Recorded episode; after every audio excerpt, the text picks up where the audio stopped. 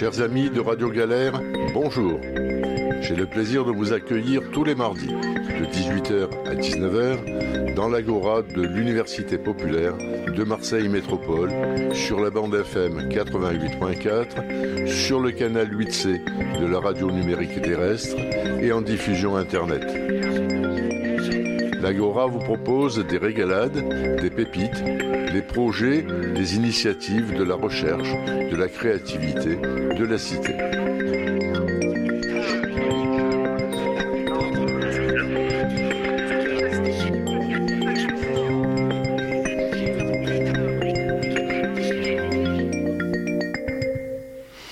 Amis de l'Agora, bonjour et bienvenue dans cette émission. J'ai le plaisir aujourd'hui de recevoir Marie Béchon.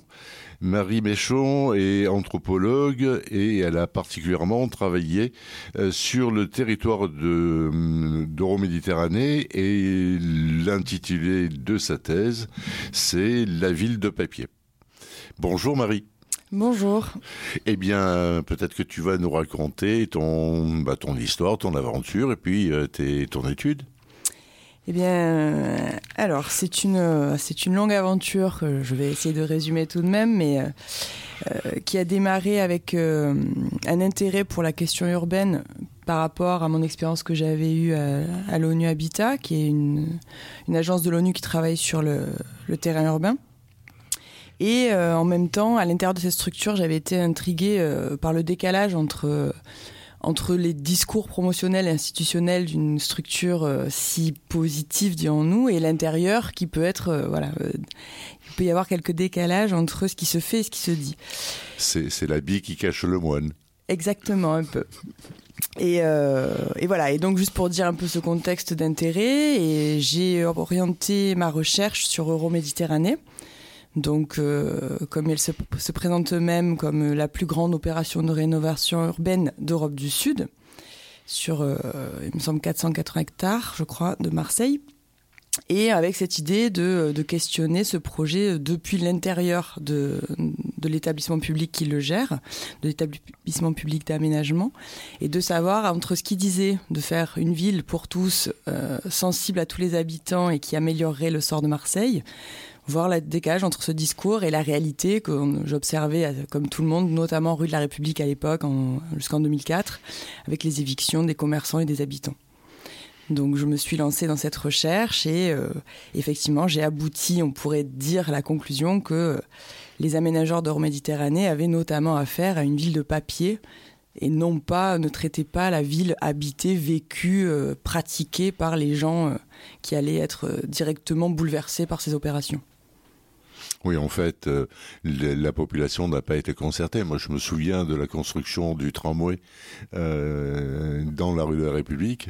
Et la particularité de cette construction, c'est qu'elle a mis trois ans entre le début et la fin des travaux, euh, non pas parce qu'il y avait des difficultés techniques, mais en fait parce que l'organisme qui était une société d'économie mixte, de, de, la ville de Marseille, qui était Marseille Aménagement, avait pour euh, objectif euh, de, de, mettre à plat euh, tous les commerçants de manière à pouvoir acheter des fonds de commerce à vil prix.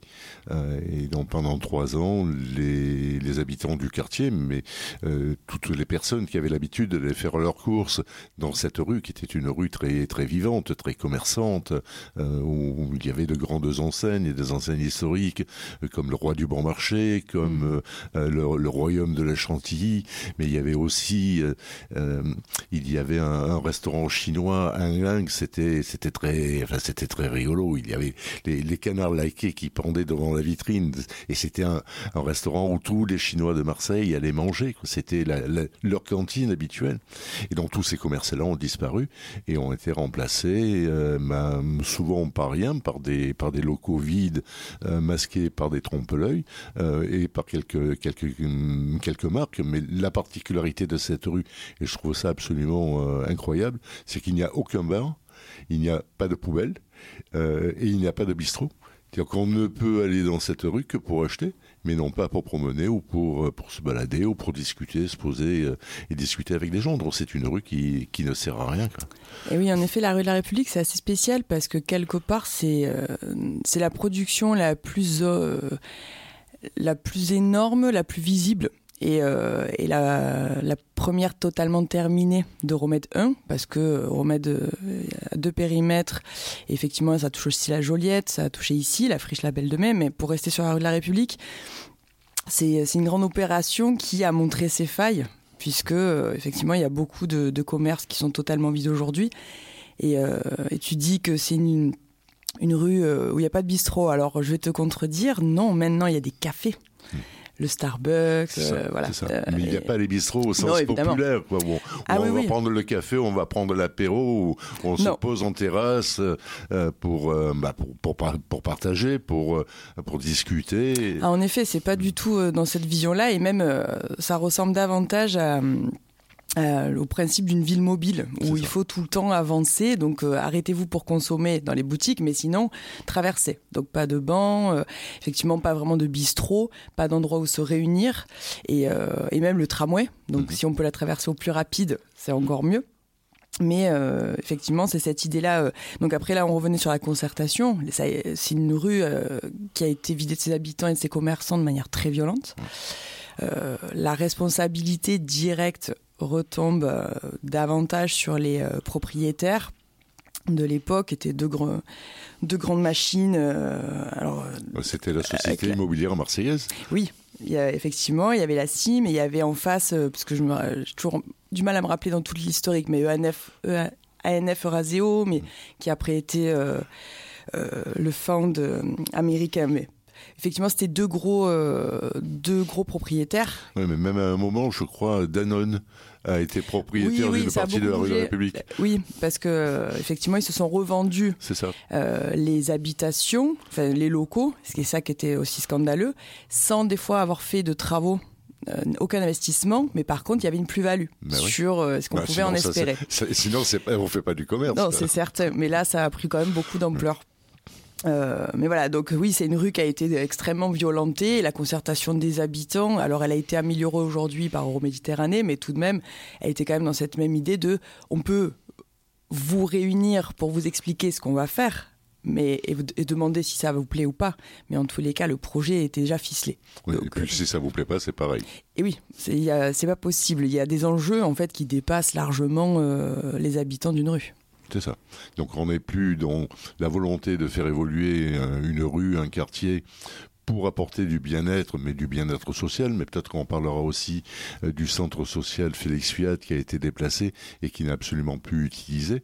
Euh, donc il, y a en permanence des décisions euh, administratives ou posées par des, urbanistes, je ne sais même pas si ce sont des urbanistes, mais en tous les cas des, gens qui n'habitent pas, qui ne prennent pas en compte la réalité du terrain et qui posent des des, sanctions, euh, qui posent des décisions en disant ben voilà, voilà comment ça va se passer. Oui, en effet, il y a deux choses. C'est qu'il y a des intérêts qui dépassent ceux des habitants proprement dit. Donc je dis habitants, c'est un grand mot, mais c'est pour pas à chaque fois habitants, commerçants, usagers, c'est un mmh. peu long. Euh, il y a ces intérêts-là qui les dépassent, qui sont économiques et qui sont politiques et symboliques. Euh, je dis politique et symbolique dans la mesure où il y a, une question de, de transformer l'image d'une ville, enfin de Marseille en l'occurrence, pour faire venir d'autres investissements. Donc c'est pas qu'économique. Euh, mais il y a aussi le fait que euh, qui est à la manette, enfin disons.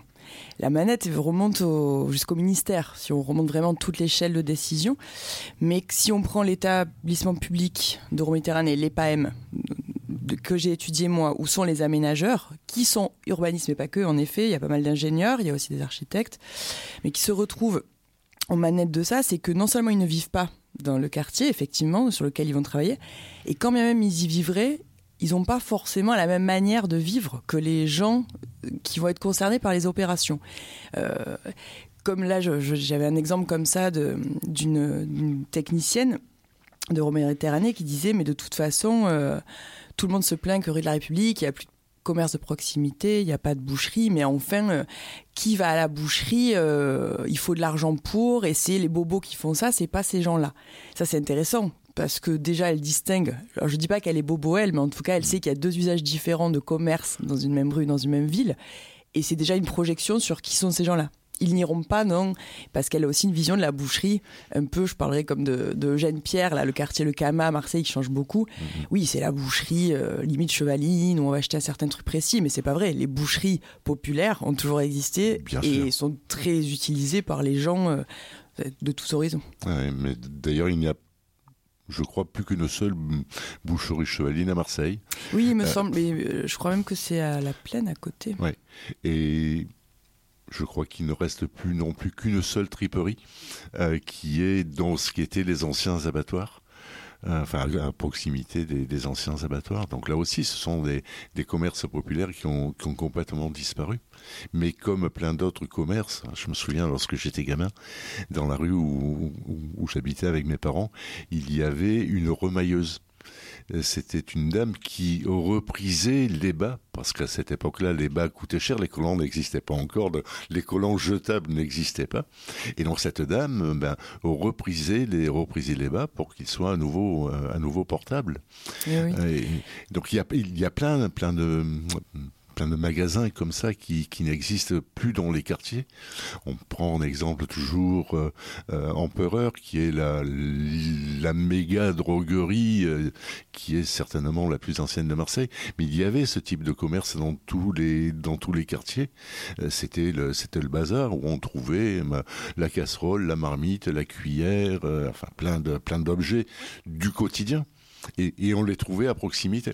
Oui, en effet, ça, ça me fait penser aussi, puisque j'essaie de ramener toujours à ce que je sais plus moi, hein, donc c'est le, quotidien, les pratiques des aménageurs de Méditerranée, mais rue de la République, effectivement, il y avait beaucoup de commerces encore un peu anciens, et, euh, je me rappelle très bien, quand je les ai interrogés, euh, les techniciens, les collègues avec qui je travaillais, ils me disaient, euh, oui, c'est sûr, ils ont disparu, mais euh, on ne peut pas nous accuser, nous, parce que de toute façon, c'était obsolète.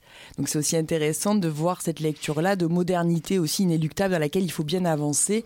Désolé si on y a participé. Le, commerce n'est plus à la mode, donc on s'en débarrasse. Oui, Il, faut, euh, il faut passer à autre chose. Ah oui, mais ce, ce, ce projet d'Euroméditerranée, donc il y a une première phase qui est en cours d'aboutissement, puis il y a une deuxième phase qui, démarre, mais qui me semble-t-il euh, est portée avec le, même fonctionnement, c'est-à-dire sans concertation, euh, sans prise en compte de la volonté des, euh, des, habitants, sans prise en compte des besoins de ces habitants, sans prendre en compte les nouvelles populations qui sont arrivées dans ces quartiers, souvent très très populaires, mais et parfois pauvres. On peut parler du quartier de Saint-Maurent, qui est dit le quartier le plus pauvre de France, peut-être même le quartier le plus pauvre d'Europe. Euh, et c'est complètement ahurissant parce que c'était un quartier qui était très industrieux. Il y avait dans ce quartier-là des savonneries, il y avait la plus grande fabrique de bougies du monde. Et toutes ces, toutes ces activités ont disparu, ont été remplacées peu prou par des commerces, euh, par des, des garages, parce qu'en même temps a été construite la voie rapide, donc il y avait des accidents ou des réparations automobiles à proximité, donc ces commerces-là se sont développés, mais y compris ces commerces-là ont disparu. Y compris les derniers garages là, là Oui, oui. Ben, de toute façon, chaque vague de modernisation amène son lot de, de rénovation commerciale, on va dire. Mais euh, là, quand tu remontes cette histoire, effectivement, c'est une longue histoire. On peut revenir à toute l'époque de désindustrialisation de Marseille, euh, qui a changé beaucoup ses quartiers, qui est encore une fois, juste, je ne vais pas revenir sur cette période historique, mais ce qui est intéressant, c'est de voir comment les premières archives d'Euroméditerranée, dans les fins des années 80, début 90, qui euh, repartaient sur cette période-là en disant comme si déclin de l'histoire, euh, une main invisible qui a fait que Marseille a sombré, en niant toute la responsabilité politique de l'époque. Euh, je ne vais pas revenir exactement sur ça et que je ne maîtrise pas non plus totalement, mais tout ce que j'en sais assez pour savoir qu'il y a eu un abandon politique, euh, une reconversion économique qui a été faite aux dépens de certaines populations et même à, à déplacer au nord de Marseille jusqu'à hors de Marseille des industries mais donc dans ce désabandon, euh, dans cet abandon pardon général, euh, arrive Euroméditerranée et au lieu, encore une fois, de d'utiliser, de, rebondir sur l'économie qui est présente. Alors oui, beaucoup de garages. Euh, il faut, euh, encore une fois, aller dans une autre modernité. Et c'est intéressant parce que c'est une négation du territoire, dans ce cas-là aujourd'hui. Alors oui, il y a de la pauvreté, mais qu'est-ce qu'on fait avec ceux qui, ont, qui sont présents et qui ont des choses à offrir? Et tout simplement, quand moi j'ai interrogé les, les, techniciens de Méditerranée, ils me disaient, de toute façon, un garage est incompatible avec un centre moderne, un centre-ville moderne mais sans beaucoup plus d'explications. Même s'il est évident qu'un garage en plein milieu d'un nouveau trottoir blanc avec un tramway qui passe, ça peut être disgracieux. Mais justement, euh, la disgrâce, c'est aussi euh, ce qui a fait le charme de plein de villes, et qui est aussi de Marseille. Et, de Marseille. Et outre le charme visuel, c'est un charme social aussi de pouvoir euh, vivre ensemble avec différents usages. Mais ça, mmh. c'est un problème qui dépasse aussi Euro-Méditerranée. C'est une grande peur du conflit des usages, ou en tout cas au nom du conflit des usages, de pouvoir apaiser et, unifier à chaque fois les, territoires. Oui, on se, enfin, moi je me demande toujours si la responsabilité est vraiment une responsabilité nationale d'État euro-méditerranée euh, vers laquelle, enfin, vers lesquelles on se décharge, ou s'il y a également une responsabilité davantage de proximité euh, de, du conseil départemental euh, et, de la ville, puis de la métropole depuis depuis quelque temps. je, enfin, je crois que ces responsabilités sont largement partagées. Oui, oui, bien sûr, totalement c'est évidemment qu'il y a tous les échelons qui sont concernés. Euh, il suffit de. Euh, bon, moi, c'est ma référence, mais de voir le livre d'Alessi Umbria, Histoire universelle de Marseille, qui remonte euh, à la fin, parce qu'il remonte jusqu'aux années 2000, il part de très loin, mais comment, comment nos propres chefs locaux, nos édiles locaux se sont retournés contre le peuple, enfin n'ont pas fait une ville pour les Marseillais non plus, donc c'est à distinguer, c'est évident. Après, tout de même, ce qui est intéressant, c'est que cette, cette responsabilité locale, euh, est un très bon motif euh, pour les aménageurs euh, d'Euroméditerranée et les premiers auteurs du projet pour, pour se dédouaner encore plus en disant voilà le marasme dans lequel ils ont laissé la ville, à nous, derniers sauveurs, de pouvoir résoudre tous les problèmes. Donc c'est c'est une balle qui se renvoie eux-mêmes qui est très intéressante, effectivement, et, et Jean-Claude Gaudin adore retomber sur Euroméditerranée pour dire que c'est l'État qui vient euh, écraser Marseille. Donc il y a le jeu. Tout, tout récemment, il présentait ses, ses voeux parce qu'il euh, il a annoncé qu'il ne serait plus jamais candidat, enfin plus jamais maire de Marseille. Il disait que pendant ces 25 ans de, de, de direction de cette ville, il a rendu cette ville dynamique, moderne. Il y a, il y a renouvelé de l'emploi. Enfin, il a fait plein, plein, plein de belles choses. Oui, j'ai évité. Enfin, j'ai pas tout réussi mais, mais j'ai donné toute ma vie. Hmm, après, chacun, chacun le, le, reçoit comme il peut, mais bon, je trouve qu'il y a eu beaucoup d'erreurs commises euh, dans, dans, les choix qui ont été portés. Euh, ah ben, elles ont été énormes, mais en plus, ça refaire le stade Vélodrome plutôt que de rénover les, les, les écoles marseillaises, bah ça, ce sont des choix politiques. Euh, et, bon, c'est vrai qu'il y a beaucoup de, de monde qui fréquente le stade, euh, mais il y a aussi beaucoup de gamins qui sont dans des écoles absolument lamentables. Ah, mais c'est évident, mais après, ça dépend toujours, il euh, faut toujours se poser la question de à qui euh, on s'adresse. Et quand Jean-Claude Gaudin dit qu'il a, qu'il a fait beaucoup de choses pour Marseille, oui, mais pour lesquelles? Donc euh, juste, je prendrai cet exemple-là. J'avais discuté avec, vite fait avec un électricien. On parlait de la rue de la République. Il me dit c'est génial ce qu'ils ont fait, c'est beau, c'est propre. Puis au bout de la venue, on arrive, on a les terrasses du port. J'ai ah bon, vous habitez dans le quartier? Il me dit ah pas du tout. Euh. mais de temps en temps, le dimanche, ça me plaît d'aller avec ma femme. Voilà, ça, ça va être à la fois peut-être son électorat, j'espère pour lui, mais au moins ceux à qui il s'adresse. Mmh. Euh, là, c'est génial pour quelqu'un qui vient traverser ce territoire de temps en temps, comme pour celui qui va venir au stade et qui va être couvert. Euh, bon, il paraît que le Mistral c'est pas génial, mais bon, de, qui, qui, va avoir un bon stade. Mmh, mmh. Oui, mais la plupart des Marseillais et qui ont besoin vraiment de la puissance publique pour améliorer leurs conditions ne sont pas du tout pris en compte. Et effectivement, sont totalement délaissés. Donc, euh, Mais c'est bien ça, c'est à, quelle population on s'adresse euh, et quels sont les besoins que l'on prend en compte. Et en fait, c'est ça la, politique. Euh, mais bon, on a eu malheureusement l'effondrement des immeubles de la rue d'Aubagne, mais là aussi, ça montre l'abandon euh, général par la, par la ville, mais pas que la ville, même si elle a une part de responsabilité, s'il y a des exemples absolument euh, odieux, euh, on a lu tous dans la presse, un adjoint, un adjoint au maire qui louait euh, un bâtiment qui était absolument insalubre. et, ce, et, et cet élu conserve sa délégation et il ne démissionne pas alors qu'il a, il a, il a menti, il a triché, il a trahi. Euh, donc on, est, on est dans un, dans un environnement politique qui est, qui est insalubre. Ah évidemment, de toute façon. Euh, Mais c'est insalubre dans la décision, c'est insalubre dans les choix euh, et c'est insalubre dans les orientations. Oui, il y a un abandon total d'une certaine population, d'un certain Marseille par les collectivités locales toutes confondues, et, euh, une responsabilité directe euh, de ces gens-là. Ça, il n'y a pas de, il a pas de doute euh, possible. Mais bon, malheureusement, voilà, c'est ces gens-là à qui s'adressent. Alors ça, il y a les techniciens et les hauts fonctionnaires qui eux, visent juste à, à, garder leur emploi bien bien installé. Et après, il y a les élus, semblerait-il, comme disait Pujol, c'est Philippe. Euh, Philippe, Pujol. Euh, après euh, la fabrication du monstre, qu'il y a très peu de gens à Marseille qui votent. Est-ce que ceux qui peuvent voter, s'ils votaient, on nous changerait la majorité dans la mesure où le clientélisme est très rapide à Marseille. Enfin, C'était sa position qui me semble intéressante. On n'est on pas, assez, on pas assez nombreux, et, assez pour être manipulés. Donc, et Jean-Claude Godin, quand on l'écoute, alors je dis Godin, mais c'est évidemment pas que lui, mais c'est la, c'est la ultime responsabilité visible de la pyramide, mais euh, qui s'adresse clairement à un certain électorat du 8e arrondissement et le reste n'en a que faire. Ouais, mais c'est César Matina qui, qui, a écrit un livre sur qu'il a, a, titré Le clientélisme mm. et qui explique lui aussi pourquoi les gens ne vont plus voter. Euh, enfin, il explique de manière, de manière briève, c'est que il y a 50 euh, ans, bah, les, les, les, classes sociales les plus, les plus pauvres avaient des besoins, des besoins élémentaires, besoin d'un emploi, besoin d'une place à la crèche, besoin d'une place à l'école, enfin, des, vraiment des besoins, des besoins simples.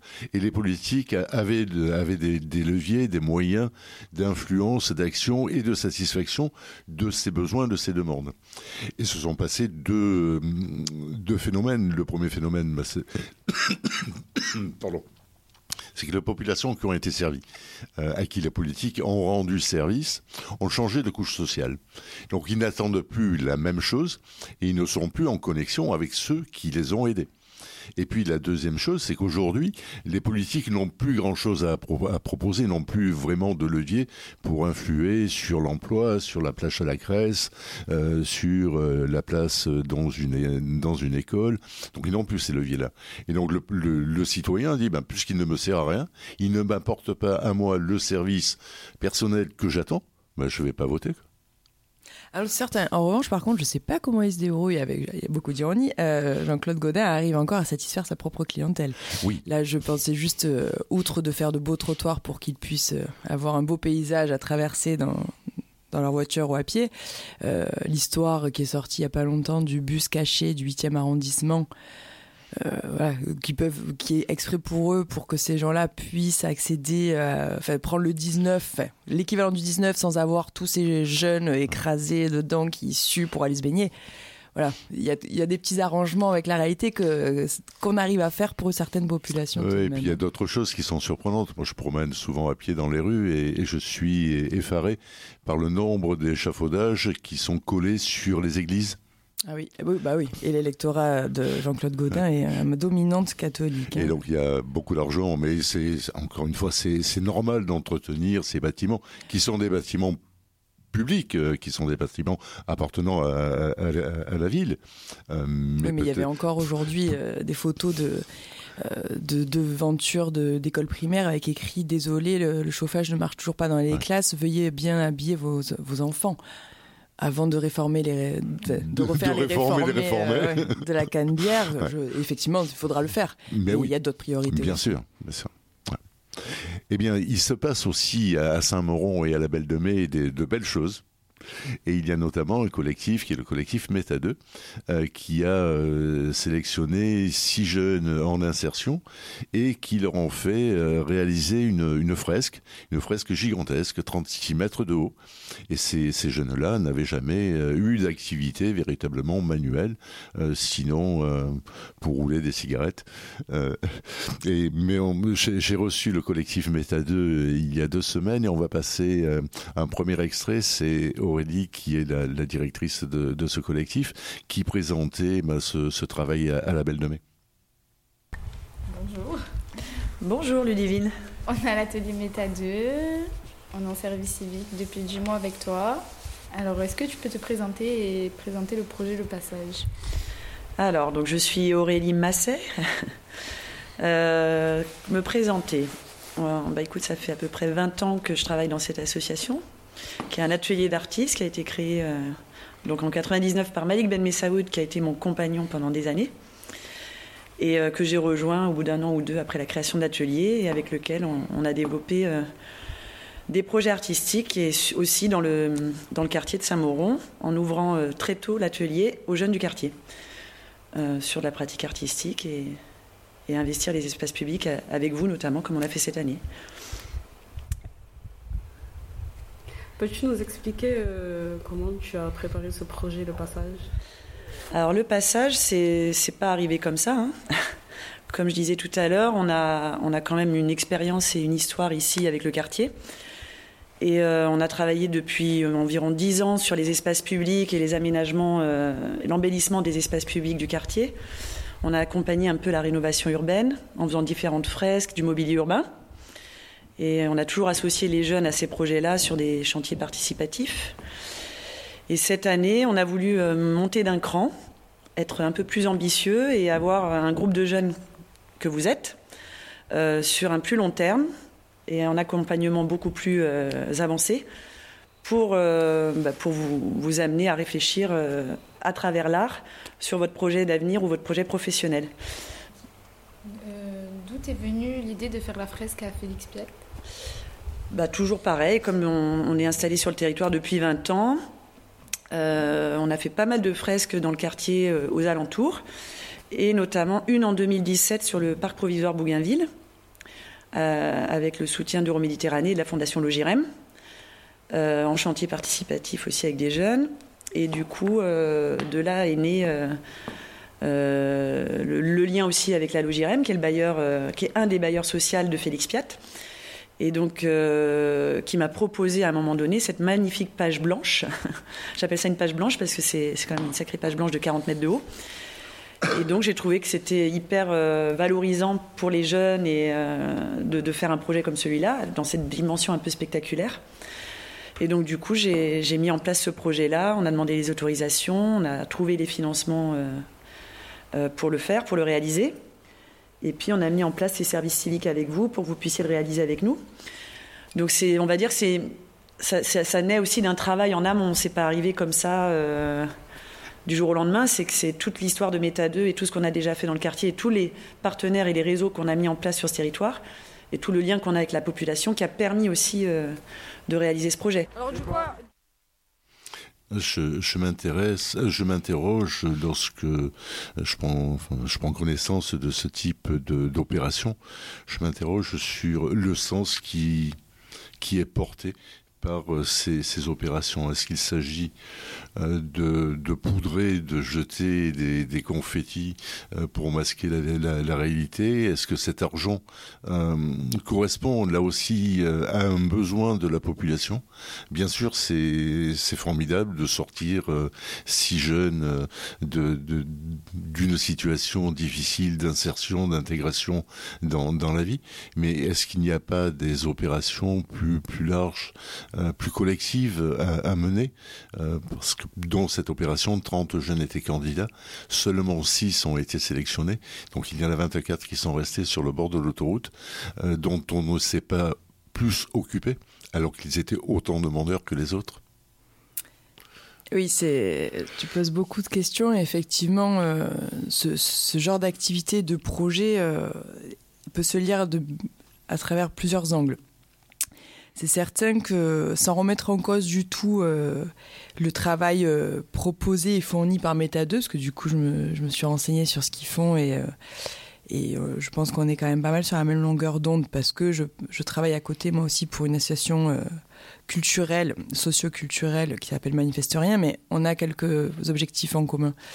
Avec toute la difficulté aussi de savoir comment on les fait, ces activités euh, quand on veut travailler, ou quand de fait on travaille dans les quartiers populaires, l'argent vient en général de la politique de la ville, pour beaucoup, et, euh, et de projets urbains comme là, Euroméditerranée, euh, comme elle en a, elle en a parlé. Qu'est-ce qu'on fait? Est-ce qu'on se laisse, on prend cet argent en sachant qu'on peut être instrumentalisé, ou est-ce qu'on fait rien? C'est une grande question bah euh, à, à, à, se positionner. Et c'est chacun pour répondre à comme il faut. Moi, je sais que pour beaucoup comme nous aussi manifesterions, on travaille avec des, de l'argent de la politique de la ville qu'on peut critiquer autrement comme, mmh. comme institution. Mais voilà, ça c'est un positionnement aussi personnel. Et, euh, et, du point de vue en tout cas des, des institutions ou de par exemple Euroméditerranée avec qui, donc, avec qui elle a travaillé Aurélie Fameta 2 ou là la Logirem, c'est évident que quelles que soient les bonnes volontés à l'intérieur de, de certains techniciens, de certains agents, à plus grosse échelle, à plus long terme, pour ces structures euh, urbaines et politiques, il y a un intérêt de ben, saupoudrage. Il y a à la fois, ça permet de calmer sur le court terme, court terme. Donc euh, on fait quelque chose. C'est ça, on achète la paix sociale. Oui, évidemment. Et, euh, et en même temps de dire, de se redorer au niveau du public, on fait des choses et on fait des choses pour les plus pauvres, pour les jeunes, pour ces publics qu'on dit cible. Donc effectivement, il y a plusieurs lectures comme ça où, euh, où ils ont tout intérêt. Euh, et surtout là. Euh, c'est intéressant parce que la fresque qui a été réalisée, je sais qu'on va en reparler après, mais elle donne sur le parc, le futur parc Bougainville Euroméditerranée. Et c'est vraiment à la frontière du projet avec des millions, des milliards d'euros investis à Euroméditerranée. Et d'un coup, on arrive à Félix Piat il n'y a plus un rond. En tout cas, on tombe sur d'autres projets qui sont euh, plus euh, rénovation urbaine, donc euh, ville et collectivités territoriales, même si à l'État aussi, mais on n'est pas sur Euroméditerranée.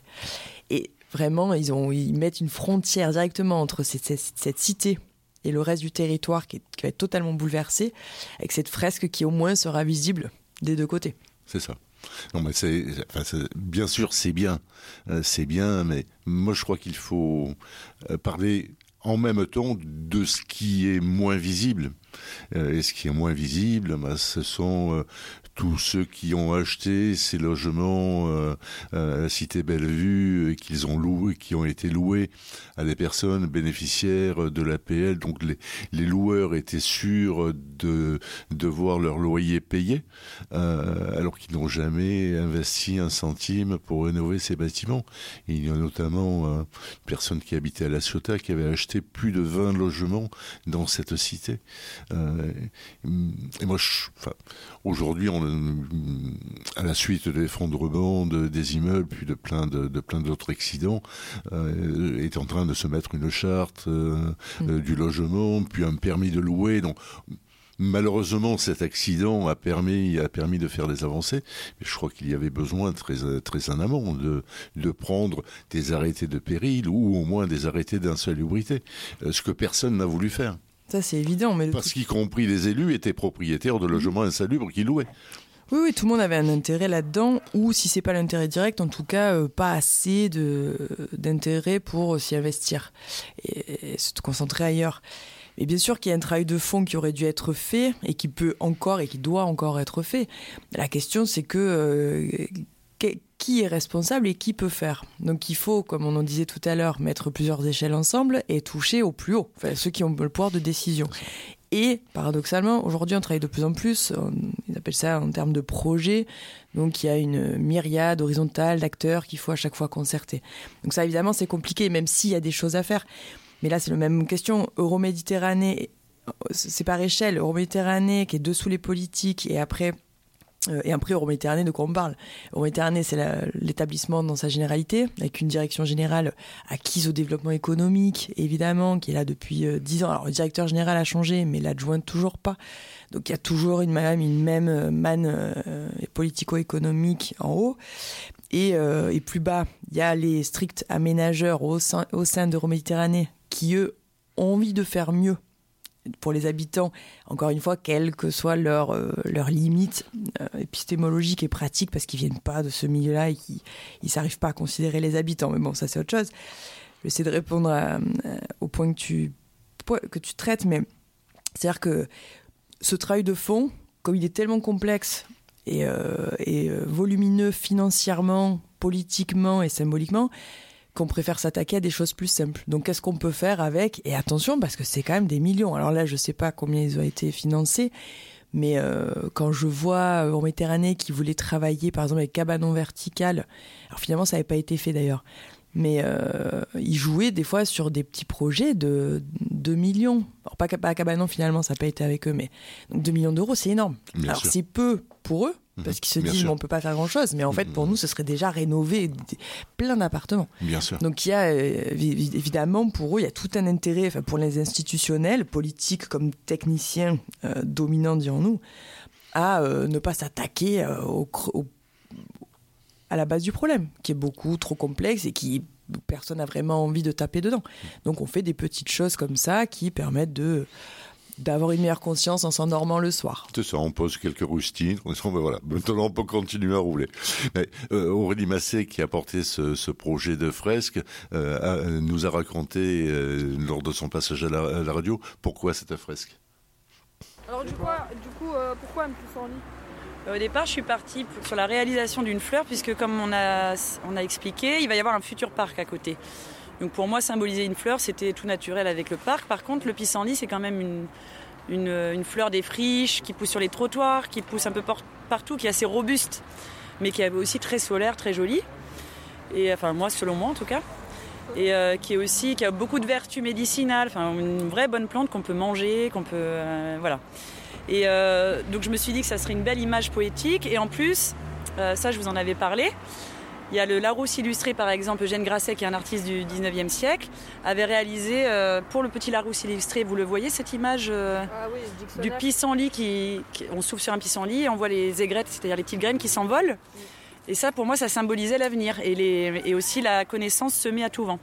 Donc c'est ce que j'expliquais tout à l'heure aussi aux journalistes de France 3 c'est que pour moi, vous êtes les futures graines qu'on est en train d'amener vers euh, la transmission aux autres après. Voilà, c'est un peu cette idée-là aussi, de, semer euh, la connaissance à tout vent.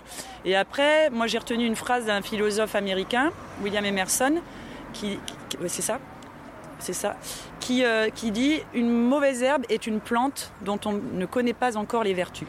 Et pour moi, ça, ça symbolisait beaucoup l'état d'esprit de, des cités qui sont très stigmatisées en fait. Alors qu'en fait, bah, dans ces cités, il y a de, très belles plantes euh, dont on ne connaît pas encore euh, les talents et les vertus, et vous en faites partie en travaillant avec nous. Voilà l'idée du pissenlit euh, dans sa globalité, on va dire, dans son ensemble. Ah, merci pour, cette réponse. Ah, c'est une belle illustration du pissenlit. Euh, souvent considéré comme une, une, plante euh, désagréable et en plus euh, ça se reproduit très très facilement donc on en trouve facilement partout on appelle ça des, des mauvaises mhm. herbes mais oh, c'est un exemple aussi comment sublimer une mauvaise plante en, en, faisant une belle chose. Oui, oui, c'est effectivement c'est très joli. Après, c'est toujours intéressant de de se dire que vaut un pissenlit euh, face à la grosse machine nord-méditerranée en face, euh, face euh, à tous les problèmes qui, qui, écrasent ces territoires et ces gens-là.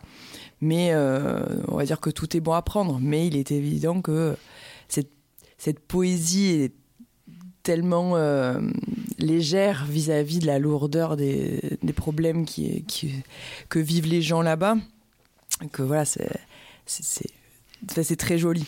Après, c'est très déséquilibré, quoi.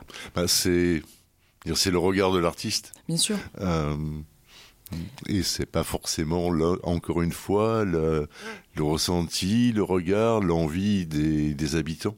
Euh, mais les jeunes qui ont, qui ont réalisé les, les radiotrottoirs ont aussi interrogé les habitants du quartier et, leur ont demandé ce qu'ils pensent de, de cette fresque.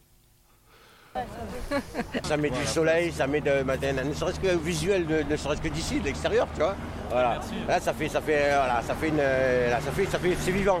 Voilà. Alors qu'on a quand même le quartier une très mauvaise réputation euh, nationale, même voire euh, internationale. Voilà. Au, au niveau européen, quand même, on est connu, euh, Félix est connu. C'est un quartier quand même, quand même assez, assez euh, dangereux, même on va dire. Voilà.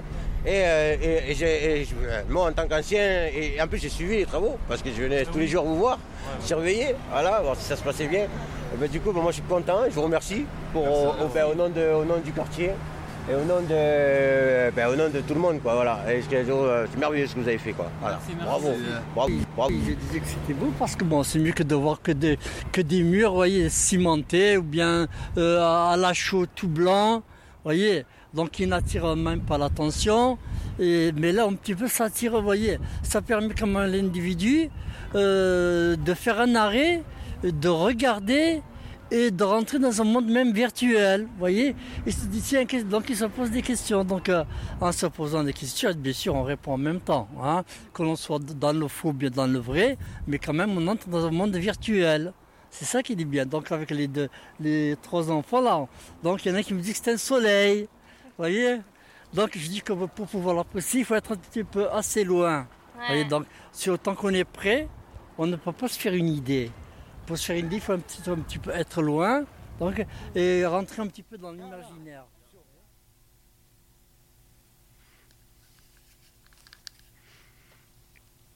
Ce quartier qui est devenu le, le plus pauvre de, de Marseille, de France, d'Europe, hein, peut-être du monde, non, je crois pas, mais, mais, mais- mais au, au moins de France et de Marseille, ça c'est à peu près, à peu près certain. Euh, il y a euh, bah, un nouveau, enfin une nouvelle tranche d'Euroméditerranée qui va être enclenchée. Et là aussi, les, jeunes ont interrogé les gens du quartier pour, euh, pour avoir leurs leurs sentiments, leur point de vue à propos de- d'Euroméditerranée.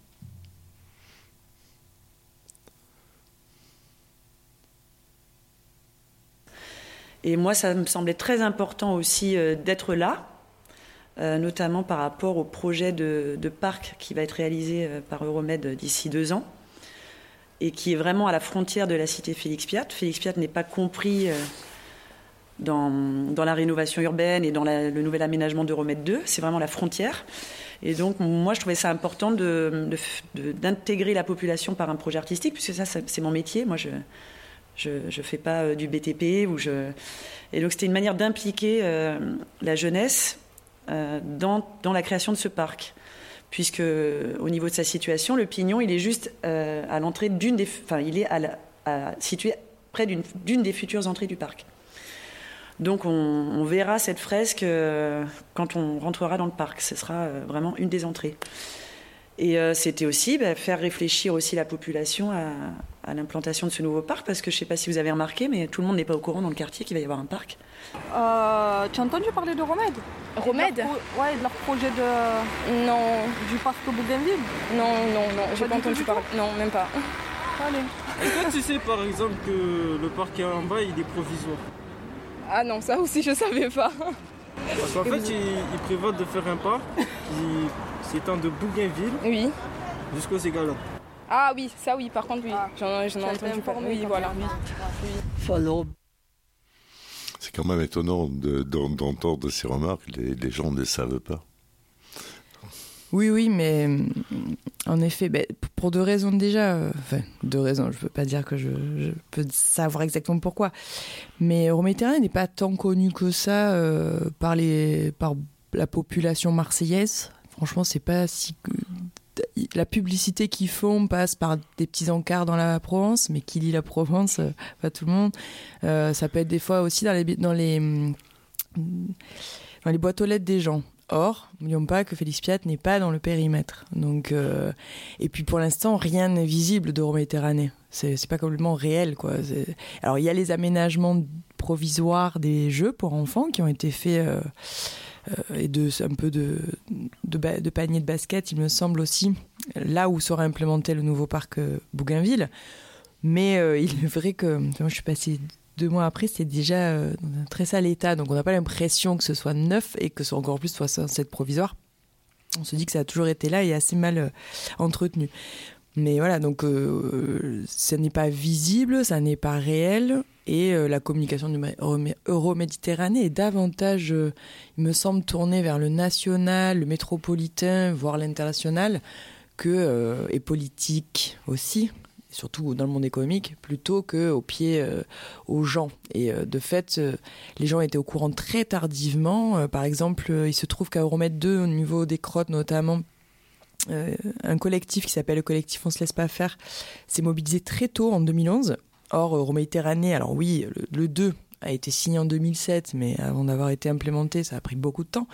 Et ils se sont mobilisés en avance. Et eh ben, ils ont eu beaucoup de gens et ça a été compliqué. Et genre un an avant que ça démarre vraiment, enfin en 2000. 2013-2014, euh, il y avait pratiquement personne dans le collectif. Bah, finalement, on se bat contre quoi? Il y a toujours personne. Bon, là maintenant, ça y est, ça, ça se réveille parce que les premières euh, expropriations, lettres d'expropriation sont arrivées. Mais finalement, connaissent Euroméditerranée ceux qui sont directement touchés.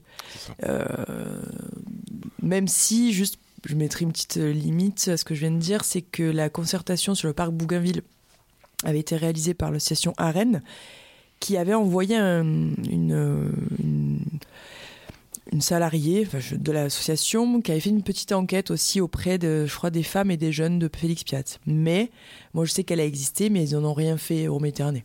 Donc peut-être que c'était une manière de leur dire euh, tout doux, euh, on arrive doucement, mais on, ne les concerne pas, donc on les concerte pas.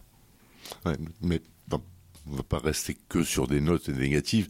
Euh, qu'est-ce qu'Euroméditerranée a apporté de positif? Bien sûr des immeubles, euh, bien sûr euh, du, des bureaux, du logement. Je ne connais pas la, proportion entre, entre logement et bureaux alors j'ai plus exactement les chiffres parce que je les avais par territoire, mais c'est vraiment. Deux, tiers, un tiers. Je dirais un tiers logement, deux tiers bureau. C'est ça. Au moins.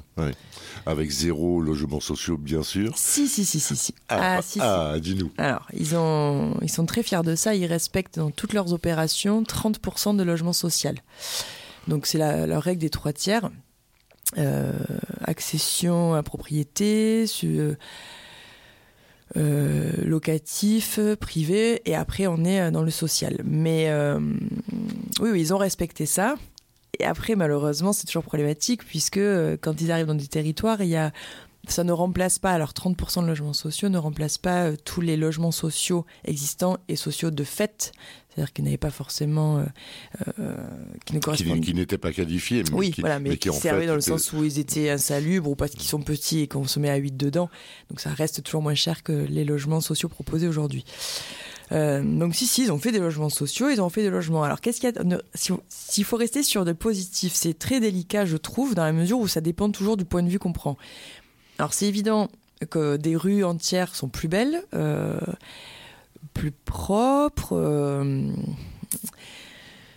ils ont eu des, ils ont fait des efforts, voilà, de modernisation, on va dire, moins de voitures. le Musem quelque part est un musée qui n'existait pas avant mais euh, j'ai du mal, euh, après, je, à parler de positivité à propos d'Euroméditerranée dans la mesure où il faut aussi le lire euh, à l'aune de, ses conséquences et de ses impacts.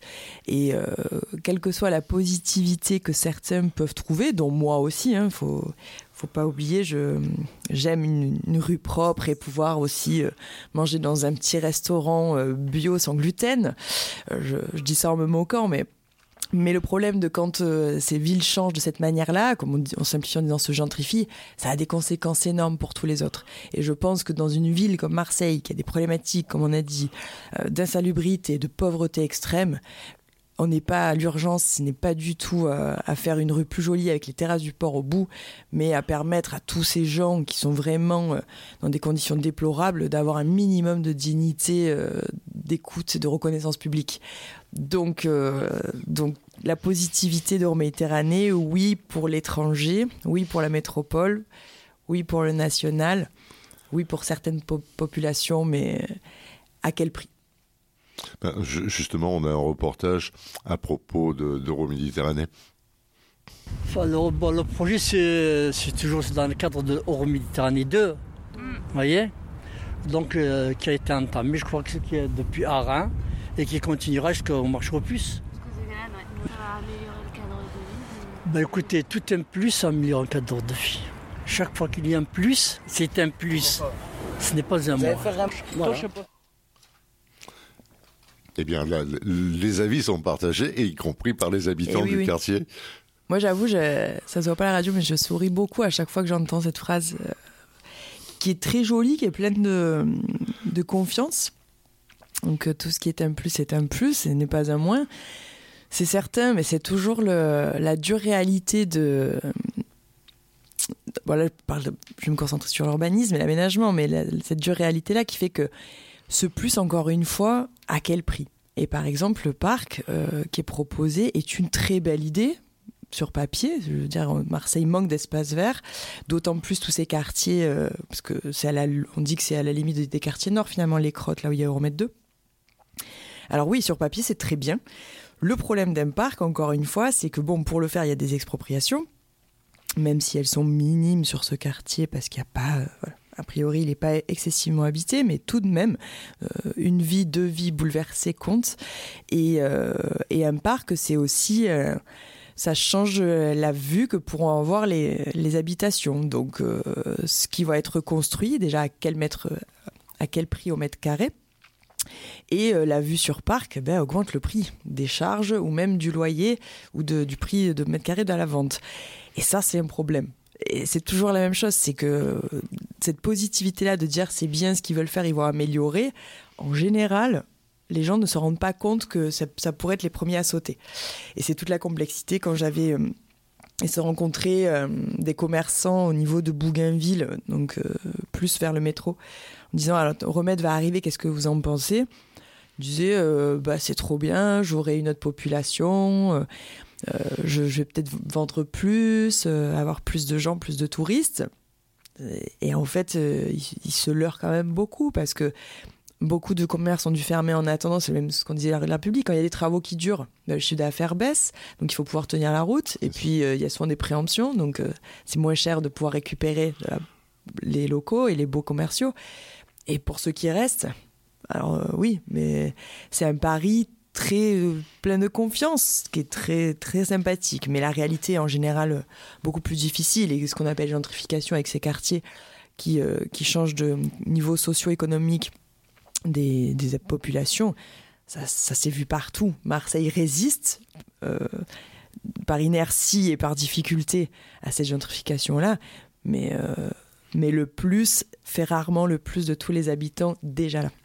On, on- on dispose d'un d'un autre enregistrement à propos de, de la vie, du- à propos du quartier. Voilà. je pense quoi de ça Je pense qu'il faudrait changer tout ça, faire une réunion, au pire. Non, du tout, du tout. Il n'y a pas de réunion. Avant, il y avait des réunions, on était tous solidaires, on se voyait nous tous, on en parlait de, du quartier, qu'est-ce qu'on va faire? On essaie de faire des projets et maintenant, euh, on voit plus de projets, on voit le, le quartier se, C'est détruire. se détruire, quoi. Ben, on est plus solidaire, c'est plus, c'est plus pareil. C'est plus comme avant. C'est plus comme avant. les, les états. hein. Vous voyez bien les états du- des bâtiments, des quartiers. On voit plus les enfants dehors pour s'amuser. Avant, on avait euh, On avait une glissade et tout ça, je te rappelle ça d'un grand parc. euh, On voyait les mamans, les parents, Le tout le monde. même. On Les se réunissait, nous tous, tout le monde. Voilà, donc deux avis largement euh, opposés. Oui, ben, ils ont l'air euh, euh, plus déçus et euh, plus sur leur garde aussi par rapport à ce qui peut arriver.